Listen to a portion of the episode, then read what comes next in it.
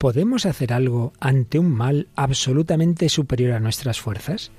¿Tienen sentido la esperanza y la lucha cuando todo está perdido? Hoy veremos cómo afrontó estas cuestiones John Ronald Tolkien, autor del Señor de los Anillos. ¿Nos acompañas?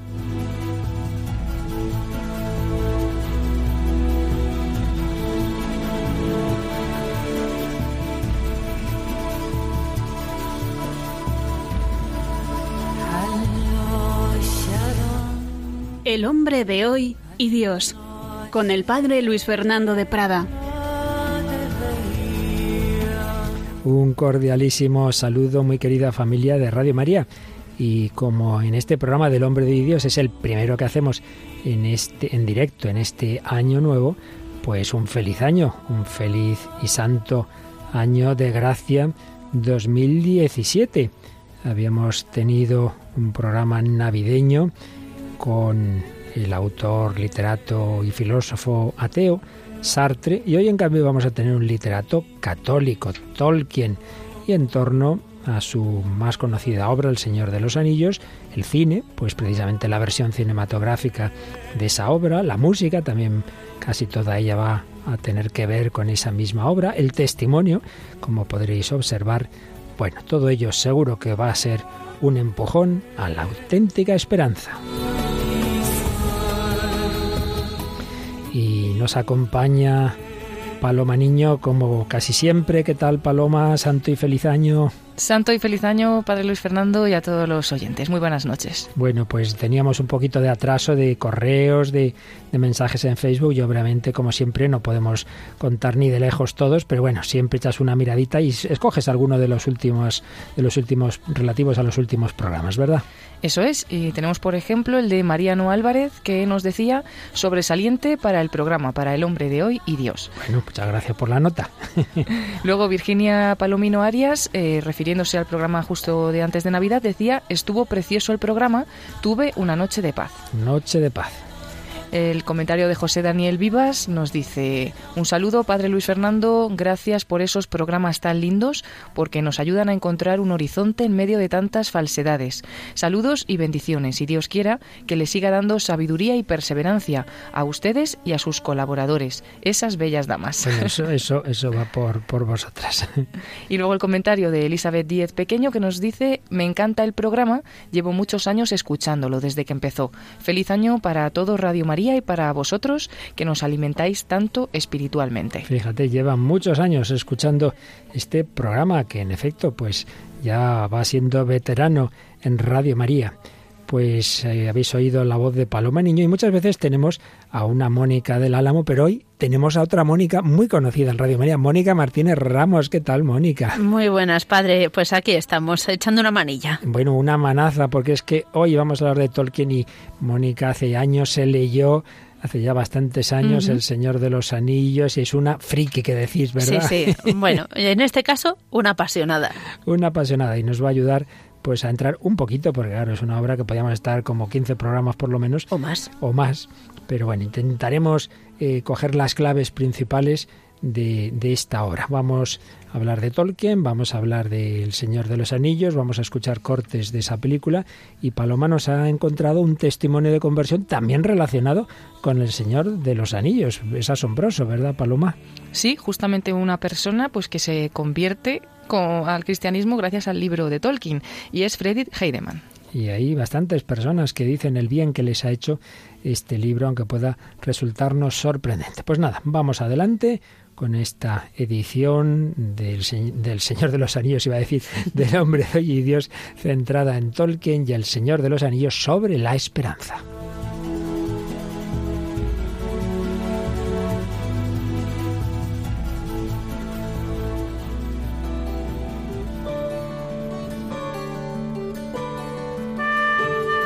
Vamos a retomar ese artículo que nos está dando para mucho, esa conferencia, luego plasmada en un artículo de un libro del padre Luis Iturrioz hace ya años sobre las modernas escatologías intramundanas. Estamos hablando de la esperanza y él nos hablaba de cómo el mundo moderno, la modernidad, ha secularizado la esperanza, la esperanza teologal cristiana, la esperanza en Dios, la esperanza en la vida eterna, como en un proceso que nos ha ido describiendo en días anteriores diversos filósofos, ha ido dando versiones seculares de esa esperanza eh, a un nivel filosófico que nos ha ido explicando. Y hoy vamos a, a ver cómo resume lo que hace el gran filósofo alemán Hegel, en cuyo sistema nos recuerda hunden sus raíces todos los ateísmos modernos. La clave de explicación de lo real para Hegel es el infinito. Es curioso porque Hegel empieza, bueno, era protestante, pero eh, conocía bien, me parece, no recuerdo mal, incluso fue seminarista, conocía bien la teología, conocía bien la escritura y él parte pues de algo que aparece en el Evangelio de San Juan, en el prólogo de San Juan, la ecuación entre espíritu, verdad, vida y Dios, que inspira ese prólogo del cuarto Evangelio. El Logos, que vive en y junto a Dios se encarna, es camino, verdad y vida, que resumiendo en sí mismo al mundo, lo hace tornar al Padre. Pues bien, esa concepción teológica de San Juan se vierte ahora en términos filosóficos en Hegel, un proceso dialéctico que es el de la idea, sería el nuevo nombre de Dios, ahora es la idea, que se hace naturaleza, una naturaleza que evoluciona hasta llegar al hombre, en el que cobra conciencia y libertad, y por su mediación genera la cultura como liberación suprema o salvación. La cultura a su vez ha cuajado en el Estado, que salva trabando al individuo, la persona, la familia, la sociedad, el derecho y la moral en la unidad total de esa persona viva anterior y superior a los individuos, que los eleva y potencia a la condición de espíritu universal, un espíritu universal que se autoexpresa en el arte, la religión y sobre todo en la filosofía. De esta manera, lo inconmensurable, lo infinito, se ha encerrado en la finitud, lo absoluto lejano es ya lo radical cercano. De esta manera en Hegel se ha producido un giro muy importante. El cristianismo se ha transformado en cultura y más en concreto en política. La fe religiosa, la cultura y la política serían tres expresiones elevadoras de la vida. Y si el poder político se hace soberano y dicta el modelo de sociedad, las pautas morales, las ideas en que cristaliza la existencia humana anula las conciencias. Si además la fe religiosa se subyuga a una causa política, contribuye a la absolutización de lo contingente y relativo. Y la absolutización de lo relativo, como nos explicó, y esto lo añado yo, Benedicto XVI en la JMJ de Colonia, se llama totalitarismo. Y de hecho, detrás de todos estos planteamientos de Hegel, pues han venido los totalitarismos de un signo de otro, pero en los que todo se quiere poner ahí en esa unidad superior que al final es el poder político, es el Estado que lo quiere controlar todo. Convertido, sigue ahora ya Iturrioz el cristianismo en cultura y expropiada esta a las conciencias individuales por el poder político, es fácil ya que se atribuyen al Estado los caracteres de entidad autónoma y superior a los individuos que lo integran, como a una especie de acuerdo místico en el que los hombres alcanzan su plenitud vendría a ser la Iglesia desacralizada y hecha coincidente con el concepto de Estado. Es el leviatán de Hobbes, el espíritu objetivo en Hegel, la sociedad comunista en Marx. Una vez desacralizada la ciudad de Dios, el Estado la va suplantando paulatinamente en su condición de suprema manifestación de lo divino en el mundo. Ya no funda su soberanía en el pueblo, sino en sí mismo, y así se justifican todas las arbitrariedades porque el peor de los estados es un Dios infalible en el que se encarna la astucia de la idea, nuevo nombre de la providencia, en cada momento de la historia. En definitiva, Hegel está poniendo las bases de ese absolutismo totalitario, porque aquella idealidad en que Kant quiso mantener al infinito como signo de su trascendencia en Hegel se ha resuelto en una mundanización, es un absoluto que necesita del hombre para realizarse en la historia. Al final es un proceso que concluye en la infinitización del hombre mismo, en hacer infinito al hombre, pero al hombre colectivamente considerado en el Estado. Bueno, muy probablemente nos hayamos podido perder en esta síntesis tan estupenda que hace el profesor Iturio. No os preocupéis, quien conoce la filosofía y la historia de la filosofía habrá podido entenderlo con más profundidad, pero en cualquier caso nos vamos a quedar con esa clave de que en ese proceso de la filosofía y con ese gran pensador que fue Hegel se da un paso terrible hacia intentar hacer del hombre un Dios, desbancar a Dios, ateísmo, y sustituir a Dios y a la Iglesia por ese poder político, por ese Estado totalitario, por esos totalitarismos que iban a llevar, sobre todo ya en el siglo XX, a la humanidad a tantas catástrofes, a las guerras mundiales, a los campos de concentración.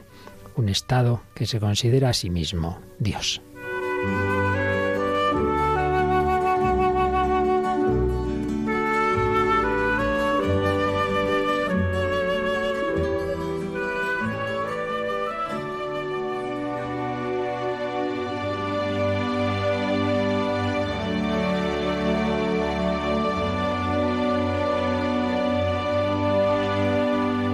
Un Estado que se considera a sí mismo Dios. Bueno, pues precisamente el autor que hoy vamos a analizar un poquito, Tolkien, fue un autor profundamente contrario a los totalitarismos, a divinizar al Estado, esa primera divinización de los nacionalismos que llevó a la Primera Guerra Mundial, que como ahora nos recordará Mónica, pues él mismo vio lo que implicaba luchando en las trincheras esos totalitarismos que luego llevaron a esas ideologías que condujeron a la Segunda Guerra Mundial, frente a esos planteamientos totalitarios, frente a todo lo que se desprendía de Hegel y los autores en torno a él y posteriores a él, eh, Tolkien va a ver la importancia del sentido religioso, de la vuelta a la naturaleza, a la tradición, de la revalorización de la Edad Media, bueno, pues hoy con esta sintonía, en vez de la habitual que tenemos para nuestra tertulia, tenemos la banda sonora del Señor de los Anillos, porque vamos a ver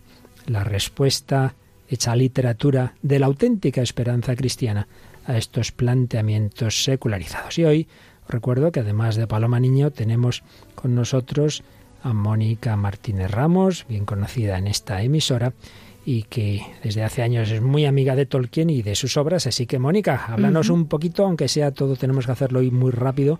Pero bueno, primero dos palabras sobre el autor del que pues, hablamos. Para conocer mejor a Tolkien hay que saber que nace un 3 de enero de 1892 de padres ingleses, aunque nace en Sudáfrica, donde vivió hasta la muerte de su padre en 1896, año en que se traslada con su familia a Inglaterra.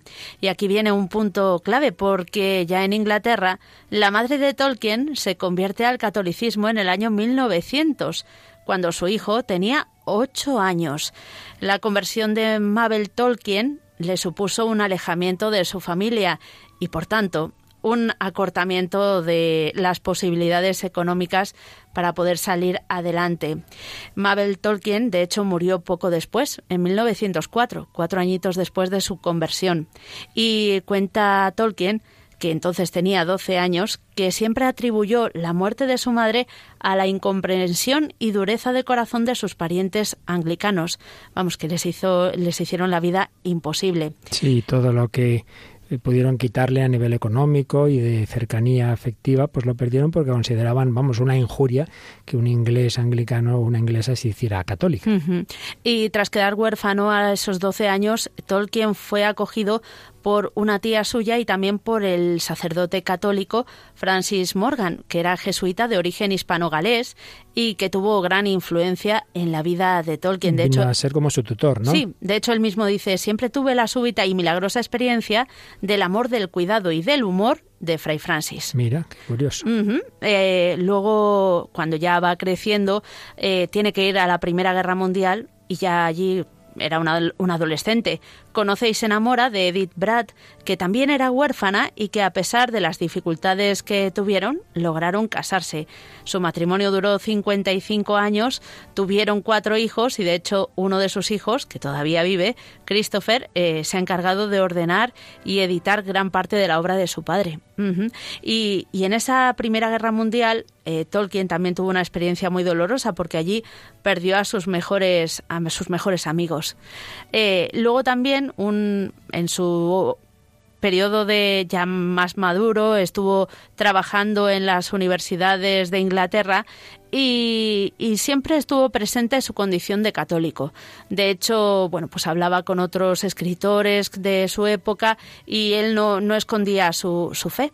Y una de las cosas que escribe y que comenta con sus eh, colegas de profesión, dice, venimos de Dios e inevitablemente los mitos que entretejemos, aunque contengan errores, también reflejan un fragmento desprendido de la auténtica luz, la verdad eterna que está con Dios.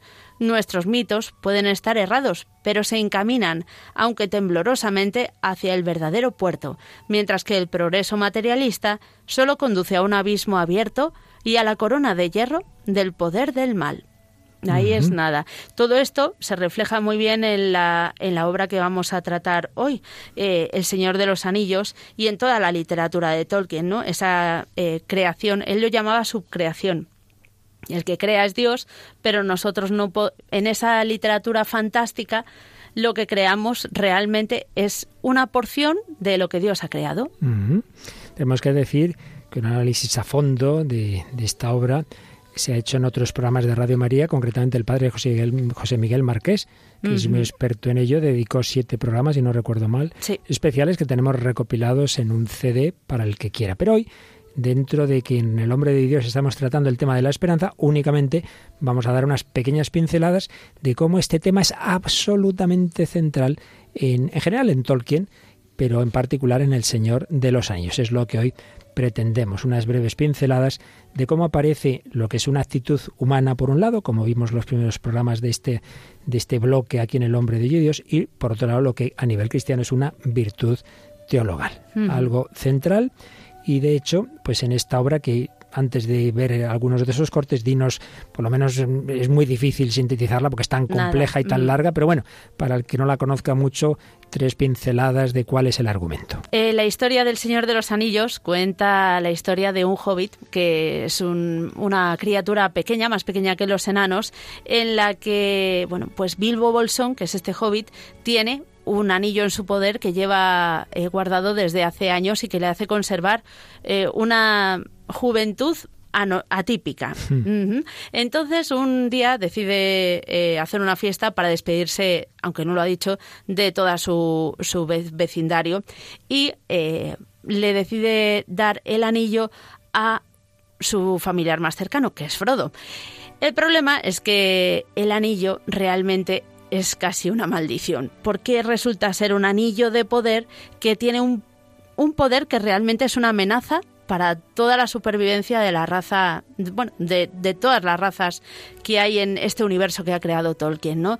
Entonces Gandalf, que es un mago, eh, nosotros podíamos ver ahí a lo mejor la figura de un sacerdote en algunas ocasiones, no siempre. Mm. Bueno, pues ven que la única opción es destruirlo. A partir de ahí todos los esfuerzos eh, conducen a ello. Primero huyen de la persecución del mal, que se entera que está el anillo eh, en posesión de este hobbit, huyen de él y crean una especie de mm, eh, comunidad por diferentes razas de, existentes en el mundo que son las encargadas de ir a destruir ese anillo. Porque para que la destrucción sea real, tiene que hacerse en donde fue creado, ¿verdad? Que es en, la sede del, malo de los malos, del mal. Exacto. Eh, es, ese camino peligroso que tienen que emprender, pero bueno, eh, deciden no hacerlo solos los hobbits, sino acompañados por hombres, elfos, enanos y, otros hobbits que se unen. Y esa es la comunidad. La comunidad del, anillo. formada por ese grupo de personas de distintas razas, todas ellas unidas por esa misión dificilísima, por no decir casi imposible, de penetrar en el territorio del mal y de allí mm, echar en un abismo ese anillo que es el único sitio donde su destrucción va a ser verdadera. Cuando por otro lado están siendo buscados, buscados por, por el mal y, sus muchísimos esbirros, aliados, etcétera, etcétera. Sí, incluso el mal surge dentro de la propia comunidad, ¿no? Cuando el deseo de poder de uno de los integrantes, de Boromir, eh, le intenta quitar el anillo a Frodo. Entonces Frodo ve que tiene que continuar su camino en solitario, gracias a Dios le acompaña su gran amigo Sam Sagad Gamji, Sam, y, y, el resto de la comunidad lo que deciden puesto que han secuestrado a otros dos hobbits, los orcos, que son los malos de la película, pues deciden ir a rescatarles, no dejarles solo y es la forma en que la comunidad, dentro de que se ha roto, sigue adelante lo más unida posible. Hay que añadir que no solo a, esta, este personaje que nos ha dicho, sino al propio Frodo, el anillo pues le va tentando porque se ve ahí también un poco el trasfondo del pecado original, de la tentación, de cómo de cómo todos estamos expuestos a la tentación. Aquí el tema de fondo en los grandes tratadistas de Tolkien, que existen algunos muy de mucha categoría a nivel literario, es hasta qué punto esa conversión que él vivió en su familia, ese es su catolicismo no sociológico, sino profundamente arraigado, hasta qué punto está plasmado en la obra. Siempre hay sus debates, pero él mismo lo dice en una famosa carta en la que él lo dice que es la última versión del Señor de los Anillos es una obra específicamente católica. Lo que pasa es que lo hace no de una manera explícita de decir esto significa tal cosa, esto tal, tal, sino que su trasfondo católico está ahí detrás. Hay que saber verlo, ¿no? Hay que saber verlo. Aquí ya digo, no vamos a entrar en eso a fondo, está explicado en otros momentos, simplemente vamos a quedarnos con este aspecto. ¿Cuál es lo específico de la esperanza cristiana? Pues es que en un mundo en el que el mal existe, el mal está ahí, eh, Jesucristo ha venido a destruir el mal, pero lo ha venido a hacer asumiendo las consecuencias del mal, sufriendo y llegando a un punto en que parece que todo está perdido. Y de hecho, la noche de Viernes Santo todo estaba perdido. Cristo está en un sepulcro. La comunidad que se había formado en torno de él, no del anillo, sino de los discípulos de Cristo, están todos desanimados, están hechos polvo. San Pedro eh, ha negado al Señor, Judas lo ha traicionado y, y se ha suicidado. En fin, todo parece perdido. Y sin embargo, pues sabemos todos que esa noche está muy cerca de la luz de la victoria de la resurrección. Pues este trasfondo es lo que aparece en esta obra de, de Tolkien. Y por eso es una obra que literariamente y luego se ha conseguido llevar bastante bien, según dicen todos los expertos, al cine, pues muchas escenas, muchas batallas quieren crear esa sensación de que la oscuridad y el mal cubren la tierra y la vida, pero al final, insospechadamente, ocurre una victoria del bien absolutamente improbable. Entonces vamos a ver cómo está este esquema detrás de, toda esta obra.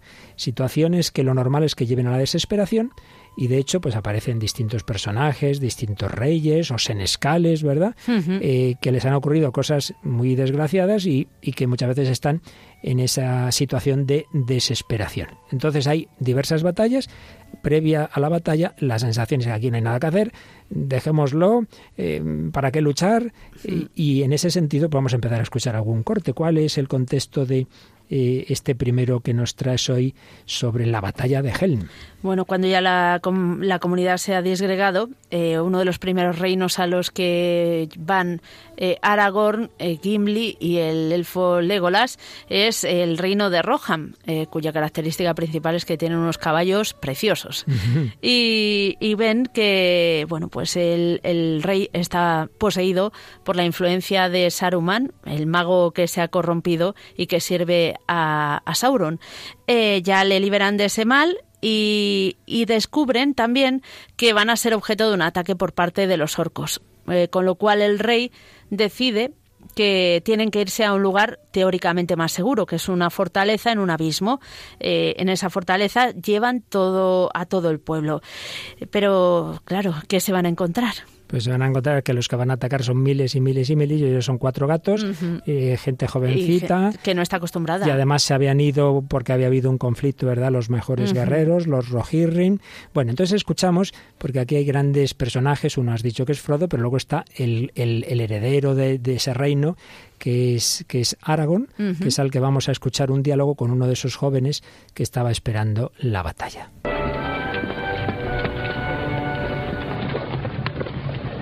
Dame tu espada.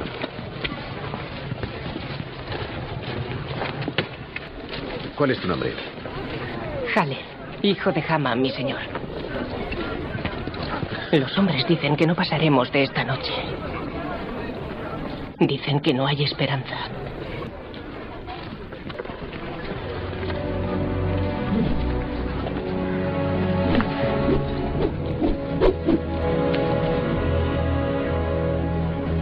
Tienes buena espada. Jalez, hijo de Hama.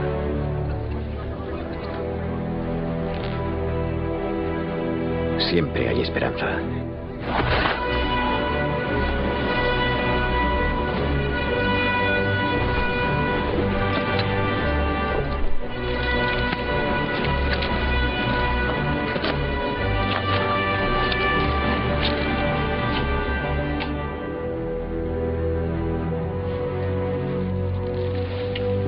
Confiamos en ti y seguimos con vida.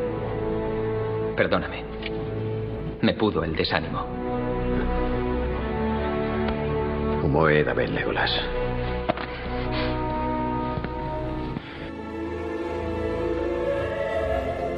Dicen que no hay esperanza, siempre hay esperanza, y luego uno de la misma comunidad del anillo, Legolas, también se había desanimado. Sí, sí, además él es elfo, que es como el que tiene eh, la mirada puesta más alta y el que tendría que conservar más la esperanza, pero nadie estamos libres de, de perder eh, esa visión, ¿no? Y dejarnos llevar pues por las estadísticas humanas. Entonces aquí podemos ver eso, como muchas veces en nuestra vida personal y en la vida comunitaria, en las naciones, en la iglesia, a veces hay situaciones que uno dice, pero, pero si es que esto está perdido, pero si es que el mal tiene todo, todo el poder, ¿qué vamos a hacer? Y claro, cuando uno tiene esa actitud, pues ya no lucha, dice, si no hay nada que hacer, pues ¿para qué? O en todo caso, bueno, pues vamos a morir, pero, pero hay poco que hacer. Claro, aquí no podemos extendernos, de repente ocurre algo inesperado.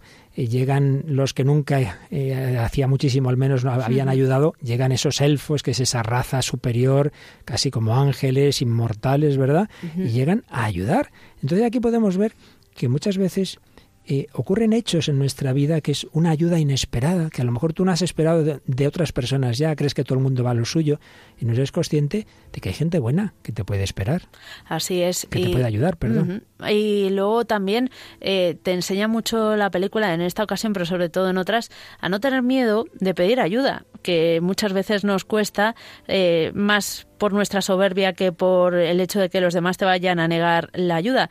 Como pre, eh, bueno, después se verá en otro momento de la película que se piden eh, los hombres ayuda unos a otros. Sí, aquí no, no podemos poner ese corte, pero podemos comentar lo de eso, el rey y el senescal, que ambos han perdido un hijo, el rey Theoden y el senescal uh -huh. de Gondor. De, de Gondor, ¿verdad? Y entonces el senescal de Gondor está absolutamente deprimido, no hay nada que hacer y ni siquiera quiere pedir ayuda al rey. Uh -huh. Entonces y eso y eso que además eh, el rey el senescal sigue teniendo todavía un hijo. El rey de Rohan era el único hijo que tenía. Ajá. Lo había perdido todo y sin embargo aún así pues ve es, una esperanza en el fallecimiento de su hijo.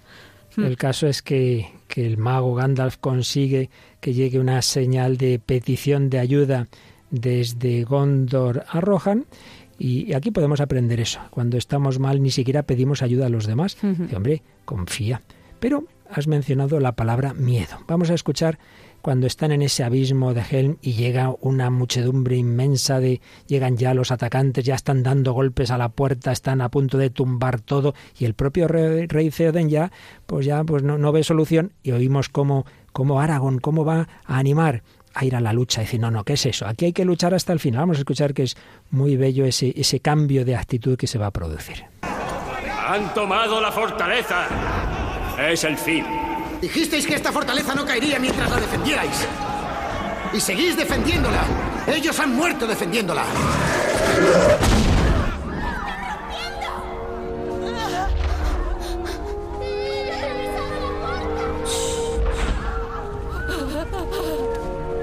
¿No hay otra salida de la caverna para las mujeres y los niños?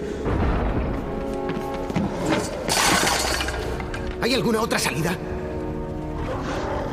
Hay un pasadizo. Lleva a las montañas, pero no llegarán lejos. Los Uruk-hai son demasiados. Ordena a mujeres y niños que vayan al paso de montaña. Y levantad una barricada. Demasiada muerte. ¿Qué pueden los hombres ante tan aciago destino? Cabalgad conmigo. Resistid y enfrentadlos. Por la muerte y la gloria. Por Rohan. Por vuestro pueblo. Está saliendo el sol. Espera mi llegada con la primera luz del quinto día. Al alba, mira al este.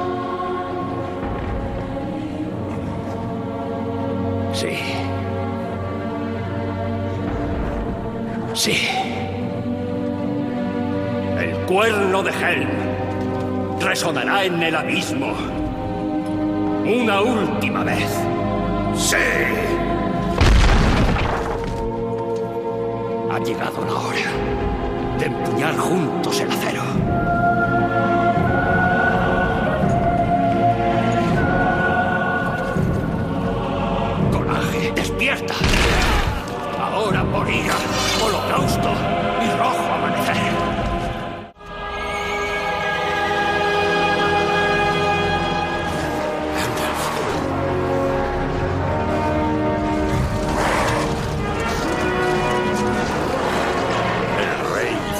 Theoden lucha solo. Hasta ahora.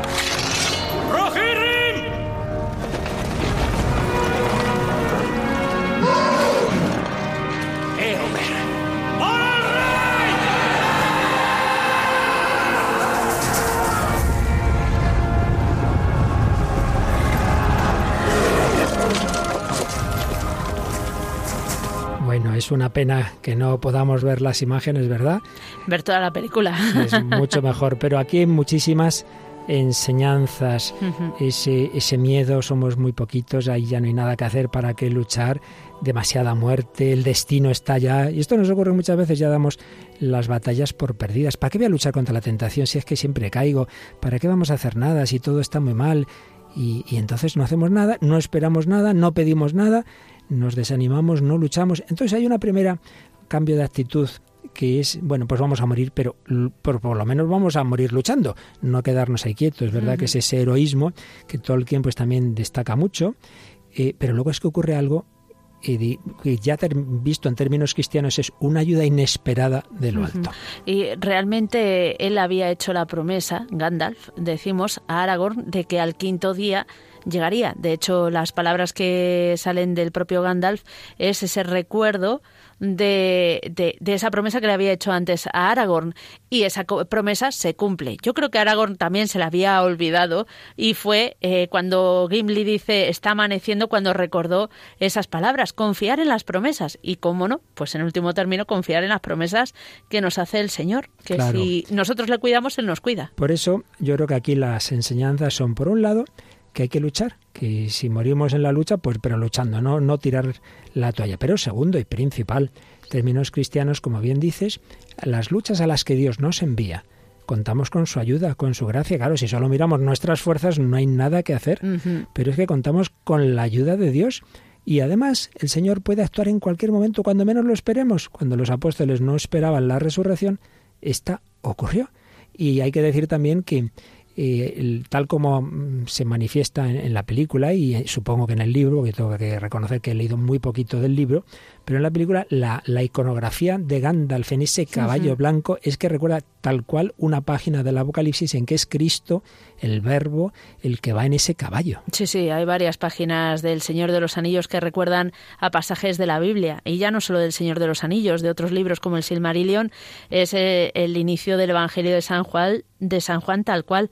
Y, y yo quería mencionar Sí. también en cuanto a esto, que mm, cuando dice el rey Theoden, ¿Qué pueden hacer los hombres ante tan aciago destino? Me recuerda muchas veces a cuando en nuestra vida cotidiana nos viene eh, alguna situación poco deseable, una enfermedad, una situación difícil y, y en vez de mm, tirar para adelante, luchar, pues precisamente nos lamentamos, ¿no? Y, y parece que caemos en esa desesperanza de, bueno, ¿y qué, cómo voy yo a enfrentarme pues ahora a quedarme en el paro o, o esta enfermedad que me, que me llega? Sí, sin ir más lejos, lo que dices de la enfermedad, lo hemos comentado aquí en otras ocasiones, pues médicos que, que nos lo han contado, que ellos ven claramente cuando un enfermo está dispuesto a luchar, que esa actitud de lucha psicológica ayuda a que el tratamiento vaya mejor, en casos incluso de enfermedades tan graves como un cáncer muy avanzado y que a veces se vence, mientras que si uno ya dice, ¿para qué luchar? Esa, esa misma psicología influye en, en la muerte. O como lo explicaba Víctor Frankel a propósito de los campos de concentración, aquellos, aquellos presos que tenían esperanza, que, que, que querían ver, volver a encontrarse con familiares, eso mismo les daba fuerza para sobrevivir. Todo un mensaje para no perder la esperanza y por supuesto para saber que nuestra vida está en manos de otros más de otro más grande que tiene recursos con los que quizá nosotros no contamos. Y eso es lo que va a aparecer en el siguiente corte. Eh, se han internado en el mal en la región del mal porque hay que ir allí para destruir el anillo. El gran protagonista Frodo con su amigo Sam, que eso también es muy importante. No podemos afrontar las cosas solos. Comunidad del Anillo, donde es evidente que está una imagen de la Iglesia. Así es, desde el principio está esa figura y aunque haya dificultades, como fue la ruptura de la comunidad en la primera, en, en el primer libro, en la primera película, pero ellos siguen siendo fieles los unos a los otros, pues pensando si están cumpliendo con su misión, si habrán tenido alguna dificultad, protegiéndose los unos a los otros. Por eso van a buscar eh, los tres que quedaban a los otros dos hobbits que habían sido secuestrados por los orcos. Esa también es la misión de la Iglesia, ¿no? Siendo la circunstancia que estemos, pero luchar por estar todos unidos, por trabajar por la unidad. Pues bien, los de destacados en esa lucha, que son estos los pequeños, precisamente los más sencillitos, los que no son soldados, los que no tienen armas, los hobbits, se han metido en la boca del lobo es una misión superior a sus fuerzas, están ahí los dos pobres, pues Frodo y Sam, esto ya, ya, yo no puedo más, yo no puedo más, y entonces escuchamos esta escena tan impresionante.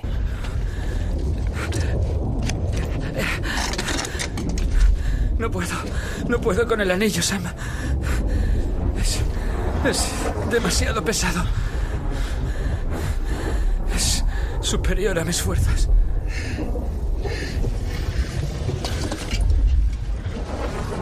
Iremos por ese camino, lo más recto posible. No tenemos que llevar lo que no sea imprescindible.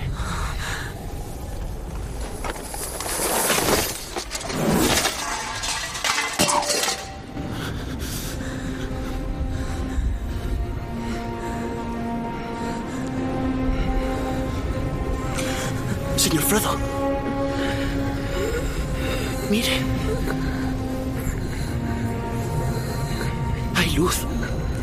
Belleza ahí arriba que ninguna sombra puede tocar.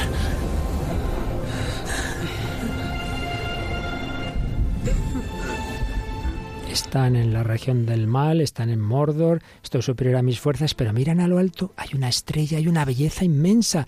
Qué bonito mensaje, es mayor el bien, la verdad, la bondad que el mal, por mucho mal que haya en nuestro mundo. Hay una gracia de lo alto que ninguna sombra puede tocar. Y en ese fragmento de la película se ve que Frodo no es capaz de ver esa luz. Está tan, tan agotado, tan afectado por el mal que lleva eh, tan cerca y cargando desde hace tanto tiempo, que es Sam primero el que lo descubre, el que lo comparte con su amigo y el que deja que esa esperanza le, llene el corazón. Sin embargo, Frodo pues no es capaz de, de percibirlo. Fíjate, me está recordando, según lo dices, me ha venido a la mente cuando María Magdalena está llorando a las puertas del sepulcro, porque ha ido a por Jesús y lo han robado. Y, es el Señor el que está hablándole bajo lo que parece el, jardinero y no lo reconoce. Si tú te lo has llevado, dime dónde me lo has puesto y yo iré a llevármelo. Pero ¿qué es el Señor, mujer? Pero precisamente esa, ese, estar tan metida en sí misma, esa tristeza, le impide reconocer la luz de Cristo.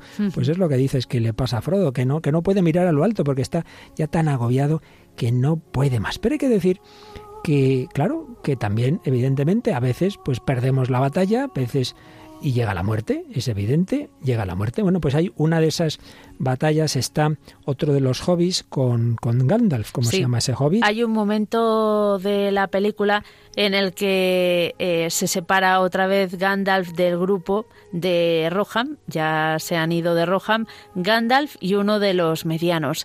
Se tienen que ir hasta Gondor, que es el reino eh, del que la profecía dice que Aragorn eh, llegará a reinar allí, ¿no? Y además porque está, va a ser atacado por los orcos inmediatamente, con lo cual Gandalf va a ayudar a ver qué puede hacer para retrasar eh, ese ataque o para combatirlo y ayudar a los demás.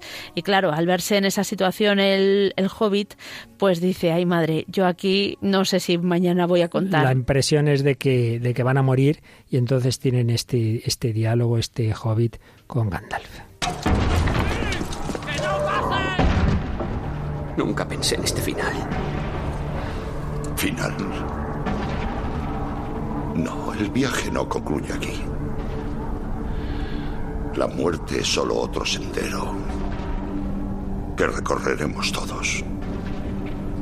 El velo gris de este mundo se levanta y todo se convierte en plateado cristal. Es entonces cuando se ve.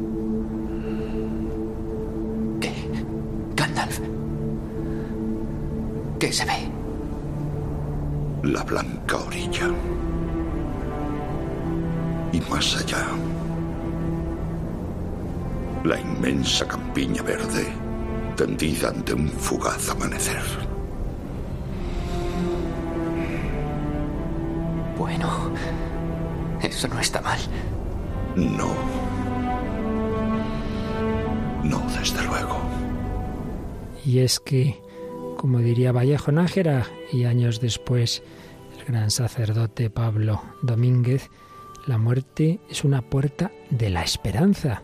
La puerta es fea, pero lo que se ve detrás de esa puerta es bello y es lo que aquí Gandalf transmite, una esperanza más allá de la muerte. Y esto, Mónica, nos lleva a otro punto, claro, son tantos, tendríamos que dedicar más programas, pero encantada. a un punto muy importante, ¿verdad? Y es que hay un amor entre una elfa, que son seres inmortales, y el, y el heredero al reino, Aragón, entonces, ¿qué ocurre con ese tema del amor, la muerte, la mortalidad, la inmortalidad?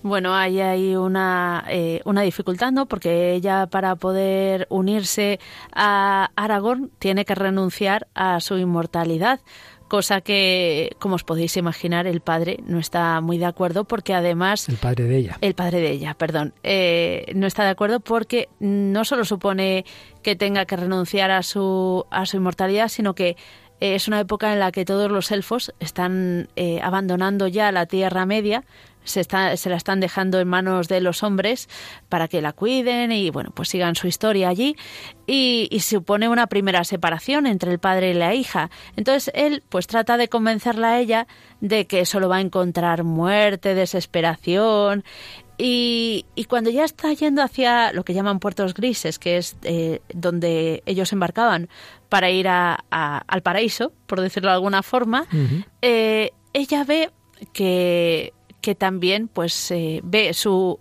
ve la muerte de Aragorn, pero ve a su hijo, ve al hijo que tendría con, con él. Entonces eh, vuelve corriendo al padre y le dice, bueno, habrá muerte, pero también hay vida. Hay vida y, y, eso significa que hay una esperanza para poder luchar y seguir con este, con este sueño. Ella piensa que sería mucho peor vivir eternamente, pero con el dolor de no haberse casado con quien amaba realmente. Entonces prefiere perder esa inmortalidad con tal de unir unida a Aragón y encima, como bien dices, ser cauce de la vida. Y ahí pues tenemos también algo muy bello, el matrimonio cristiano. Evidentemente va a llegar la muerte como le llegó a Tolkien con su mujer, a la que amaba profundísimamente, pero lo vivieron con ese sentido de, fe, de esperanza, de cumplimiento de una gran misión. Bueno, aquí todo esto tiene, como decimos, un trasfondo cristiano católico, específicamente católico, muy profundo, y eso hace que gente que llega a esta hora pensando que se mete son batallas y cosas así muy, muy bonitas, eh, fantásticas, pues les haga mucho bien. Y por eso Paloma, pues justamente hace unos días ha descubierto que una persona pues alejada que no creía en Dios, pues el primer paso de su acercamiento a Dios fue precisamente leer esta obra, aunque sea muy brevemente, dinos alguna algún dato sobre esa conversión. Pues es una conversión que seguramente haya muchas más que no, que no conozcamos, mm. pero es la de Fredrik Heidemann, un abogado joven de Michigan, pues que ha contado cómo pasó de ser totalmente ateo, hijo de ateos, pues a ser católico, gracias a la lectura de este libro del Señor de los Anillos. Él cuenta que creció en un hogar ateo, rodeado de científicos profesionales, y que para él, pues Dios era una fantasía para personas no muy listas, o en el peor de los casos, un engaño responsable de la mayoría de las atrocidades que cometía la raza humana. Así fue creciendo y este era su pensamiento cuando era adolescente. Pero fue en ese momento cuando llegó a sus manos el libro del Señor de los Anillos y leyéndolo pues vio que, le capturaba todo, todo este mundo que había creado Tolkien, el mundo de fantasía, rebosaba de vida y profundidad y Tolkien describía estas cosas con una prosa hermosa que se leía como poesía y en parte también como historia medieval todo aquello le cautivó y sobre todo se dio cuenta también de las cosas que contaba el libro, la importancia de la belleza, la importancia de resistirse al mal y sus engaños y la importancia de la verdad. Y ahí llegó a plantearse preguntas como si el bien y el mal son solo construcciones sociales, eh, por qué le había capturado a él esa historia que hablaba de la lucha contra el mal. Y bueno, pues empezó a hacerse estas preguntas que se dio cuenta que desde su ateísmo no podía responder. Y no vamos a contar toda la historia porque fue muy profunda todo el cambio de pensamiento que fue teniendo, pero al final pues eh, llegó hasta el catolicismo porque Dios pues para él empezó a ser el único que podía responder a esas preguntas y directamente él cuenta que este libro del Señor de los Anillos pues le dirigió hacia el cristianismo. Qué cosas. Pues sí, hace poquito hemos oído de una charla que, que, ha habido en Madrid donde una persona se quedó en paro por cuestiones de conciencia a pesar de tener nueve hijos uh -huh. y contaba que le había ayudado también mucho y había sido un paso importante en su, en su acercamiento a Dios el leer a Tolkien, el leer El Señor de los Anillos. Tengo un artículo que me he encontrado, pero no, lo, no, no, no aparece la firma de quién es sobre la esperanza en esta obra, donde se hace alusión a aspectos muy bonitos. Si hemos dicho que el papel clave lo tienen esos hobbies que se internan en Mordor y allí pues consiguen consiguen con una intervención providencial que no vamos a decir por si alguien no ha visto, eh, no ha leído el libro o no ha visto la película, porque al final ocurre algo muy especial, pero lo que sí podemos y debemos decir es que está ese mensaje de esperanza en lo pequeño. Dios actúa a través de lo pequeño. Y entonces dice el autor de, de este artículo que eso es lo que vemos en Jesús, un niño en Belén o un crucificado y olvidado en la cruz, es el que va a ganar la batalla contra el mal. El príncipe de este mundo, lo que vendría a ser Sauron en El Señor de los Anillos, el príncipe de este mundo, Satanás, es vencido por uno más fuerte, pero uno que aparece en la debilidad del niño de Belén, en la debilidad del crucificado. Pues bien, aquí en esta obra, en esos hobbies, pero esas personas que se ayudan, que se que han formado esa comunidad del anillo, pero a la vez sabiendo que todos somos débiles, que estamos expuestos, expuestos a la tentación. Por eso, como comentábamos antes, el propio Frodo al final pues se va corrompiendo con, con el anillo. Y ahí tenemos, como muchas veces en nosotros mismos, aunque queramos seguir al Señor, pues tenemos tentaciones, vicios, adicciones que una y otra vez nos vencen y pues tenemos la, el peligro, la tentación de, de tirar la toalla. Pero qué bien que no va Frodo solo, que tiene un amigo, un auténtico hermano, Sam, que tira de él. Por eso qué importante es ayudarnos en la Iglesia. La comunidad del anillo que se basa en el amor tiene la fuerza de salvar el mundo, cualquier mundo, porque, y aquí ya sí que está claramente el sentido providencial de, de que hay alguien por encima que cuando nosotros ponemos de nuestra parte actúa. Bueno, pues la clave, la clave de, de, toda esta obra yo creo que está muy bien reflejado en una escena que como tal no aparece en el libro, pero sí su trasfondo, sin ninguna duda, y, y, que es el final de la segunda de las películas, porque bueno, no lo hemos dicho, que esta obra se publicó en tres libros y esos tres libros han dado lugar a esa trilogía tan oscarizada, uh -huh. sobre todo a la tercera. Sí, sí, eh, nos referimos al Señor de los Anillos, no al Hobbit, que bueno, es mucho más sencilla la historia, pues en el Señor de los Anillos, en, las, en el final de esa segunda obra, eh, hay un diálogo que, que la verdad es espectacular y aunque no aparece en el libro, pero compendia muy bien. Compendia el sentido de lo que Tolkien quiere decir, el trasfondo de toda esta obra y que también nos puede venir a nosotros muy bien como síntesis de que en medio de una batalla están pasándolo muy mal, eh, el mal tiene un poder inmenso y sin embargo oímos este diálogo entre Frodo y Sam. No puedo hacer esto, Sam. Lo sé. Ha sido un error. No deberíamos ni haber llegado hasta aquí.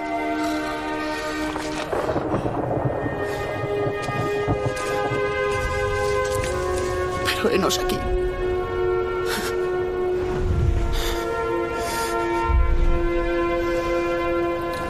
Igual que en las grandes historias, señor Frodo. Las que realmente importan. Llenas de oscuridad y de constantes peligros. Esas de las que no quieres saber el final.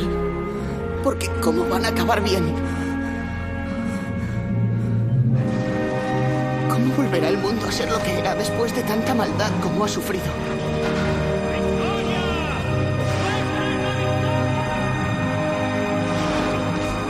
Pero al final, todo es pasajero.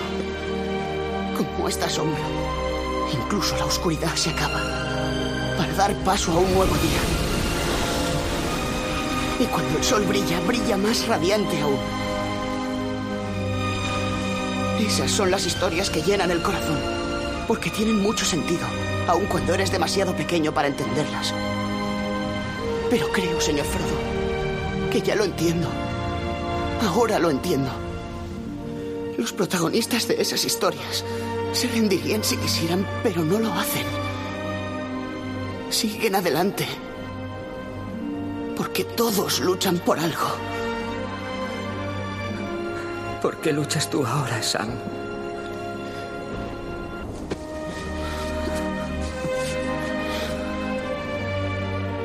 Para que el bien reine en este mundo, señor Frodo. Se puede luchar por eso. Para que el bien reine en este mundo, si tenemos ese gran motivo para luchar, nos levantaremos una y otra vez. Y si contamos con la ayuda de Dios y, por supuesto, sabemos que también con la ayuda de esa dama, que también puede haber un reflejo de la Virgen María en un personaje del mundo élfico, ¿verdad? Sí, la dama Galadriel, que además estuvo presente en la creación del mundo de, Tol- de Tolkien, entonces tiene una visión muy global de, de todo. Y, y sí, sí, siempre está ahí ayudando a los hobbits, les da herramientas para que luchen contra el mal, etcétera. Eh, pues siempre está ahí ayudándonos. Pues también sabemos que en esta lucha que tiene la Iglesia contra el dragón rojo que aparece en el Apocalipsis está la mujer vestida de sol coronada con doce estrellas. Jesús muere en la cruz, pero Jesús resucita. Y María Inmaculada, que aparece en Fátima en 1917 durante esa Primera Guerra Mundial en la que Tolkien sufrió tanto y vio morir a casi todos sus amigos, en aquel momento de tantos regímenes liberales anticlericales, en aquel momento en que triunfa la revolución comunista en la Unión Soviética, la Virgen anuncia los totalitarismos, la persecución de la Iglesia en el siglo XX, anuncia incluso, como hemos sabido en la revelación del tercer secreto, que esa persecución va a llegar hasta un papa, que un papa va a caer bajo las balas, y esa bala que iba a matar a Juan Pablo II está engarzada en la corona de la Virgen de Fátima. Por eso cuando se reveló ese tercer secreto, el entonces cardenal Ratzinger lo explicaba y comentaba esa famosa frase de la Virgen María en Fátima. Por fin, mi corazón inmaculado triunfará. ¿Qué quiere decir esto? Decía, que el corazón abierto a Dios, purificado por la contemplación de Dios, es más fuerte que los fusiles y que cualquier tipo de arma. El fiat de María, la palabra de su corazón, ha cambiado la historia del mundo, porque ella ha introducido en el mundo al Salvador, porque gracias a este sí de María, Dios pudo hacerse hombre en nuestro mundo y así permanece ahora y para siempre. El maligno tiene poder en este mundo, sí. Lo vemos y lo experimentamos continuamente. Él tiene poder porque nuestra libertad se deja alejar continuamente de Dios. Pero desde que Dios mismo tiene un corazón humano y de ese modo ha dirigido la libertad del hombre hacia el bien, hacia Dios, la libertad hacia el mal ya no tiene la última palabra. Desde aquel momento cobran todo su valor las palabras de Jesús. Padeceréis tribulaciones en el mundo, pero tened confianza. Yo he vencido al mundo.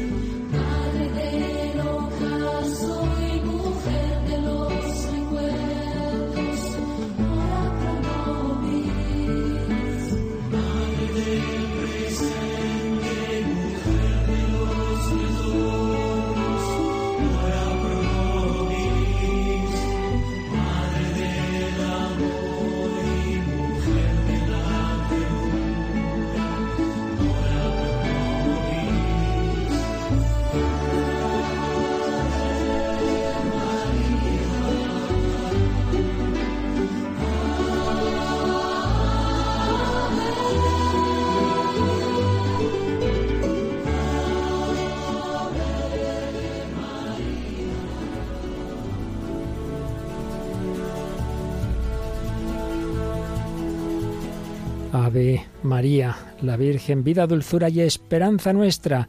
Ahí ya claramente la esperanza teologal de la que ya hablaremos, pero ya hemos visto como el trasfondo católico de Tolkien, sin pretender forzar las cosas, sabiendo que es una obra de fantasía, pero también sabiendo que, como él mismo declaró, eh, no la podría haber escrito sin esas convicciones católicas y concretamente sin lo que algunos llaman la eucatástrofe, es decir, esa idea de que él tenía de cuando todo es una catástrofe, cuando todo va muy mal, de repente ocurre algo que lo convierte en bien, eu, bien, catástrofe, malo, el mal se ha convertido en bien y eso es la resurrección de Cristo, de la muerte a la resurrección y eso le inspira como inspiró a otro autor que vimos aquí en el cine, Frank Capra, ese final de varias películas suyas como Qué bello es vivir cuando todo está perdido de repente ocurre algo. Pues queridos amigos, también en nuestra vida el Señor está ahí, la Virgen está ahí.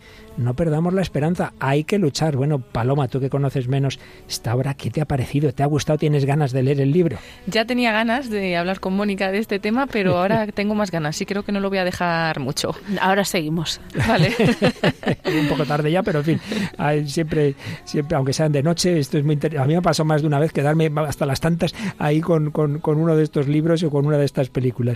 Bueno, pues recordamos como siempre que quien quiera hacer un comentario, sugerencia, tiene varios caminos. Puede hacerlo a través del correo electrónico el hombre de hoy y dios arroba radiomaria.es o si es un comentario a alguno de los programas también pueden hacerlo a través de Facebook en eh, las publicaciones que ponemos de cada uno de ellos. Muy bien, y podéis escuchar programas anteriores bajándolo de nuestro podcast o solicitando lo, el CD con un programa o los DVDs con la recopilación de todos los anteriores. Paloma Niño, como siempre, muchas gracias. Buenas noches, que ya van siendo horas. Gracias a todos, buenas noches. Y no digamos a Mónica Martínez, que entre sus mil trabajos y programas ha querido también venir invitada a este porque es un tema que te gusta Oh, mucho. Muchas gracias, padre.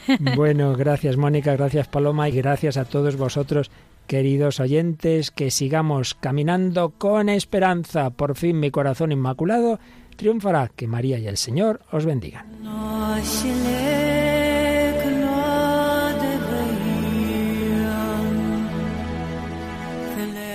Así concluye El hombre de hoy y Dios, un programa dirigido en Radio María por el Padre Luis Fernando de Prada.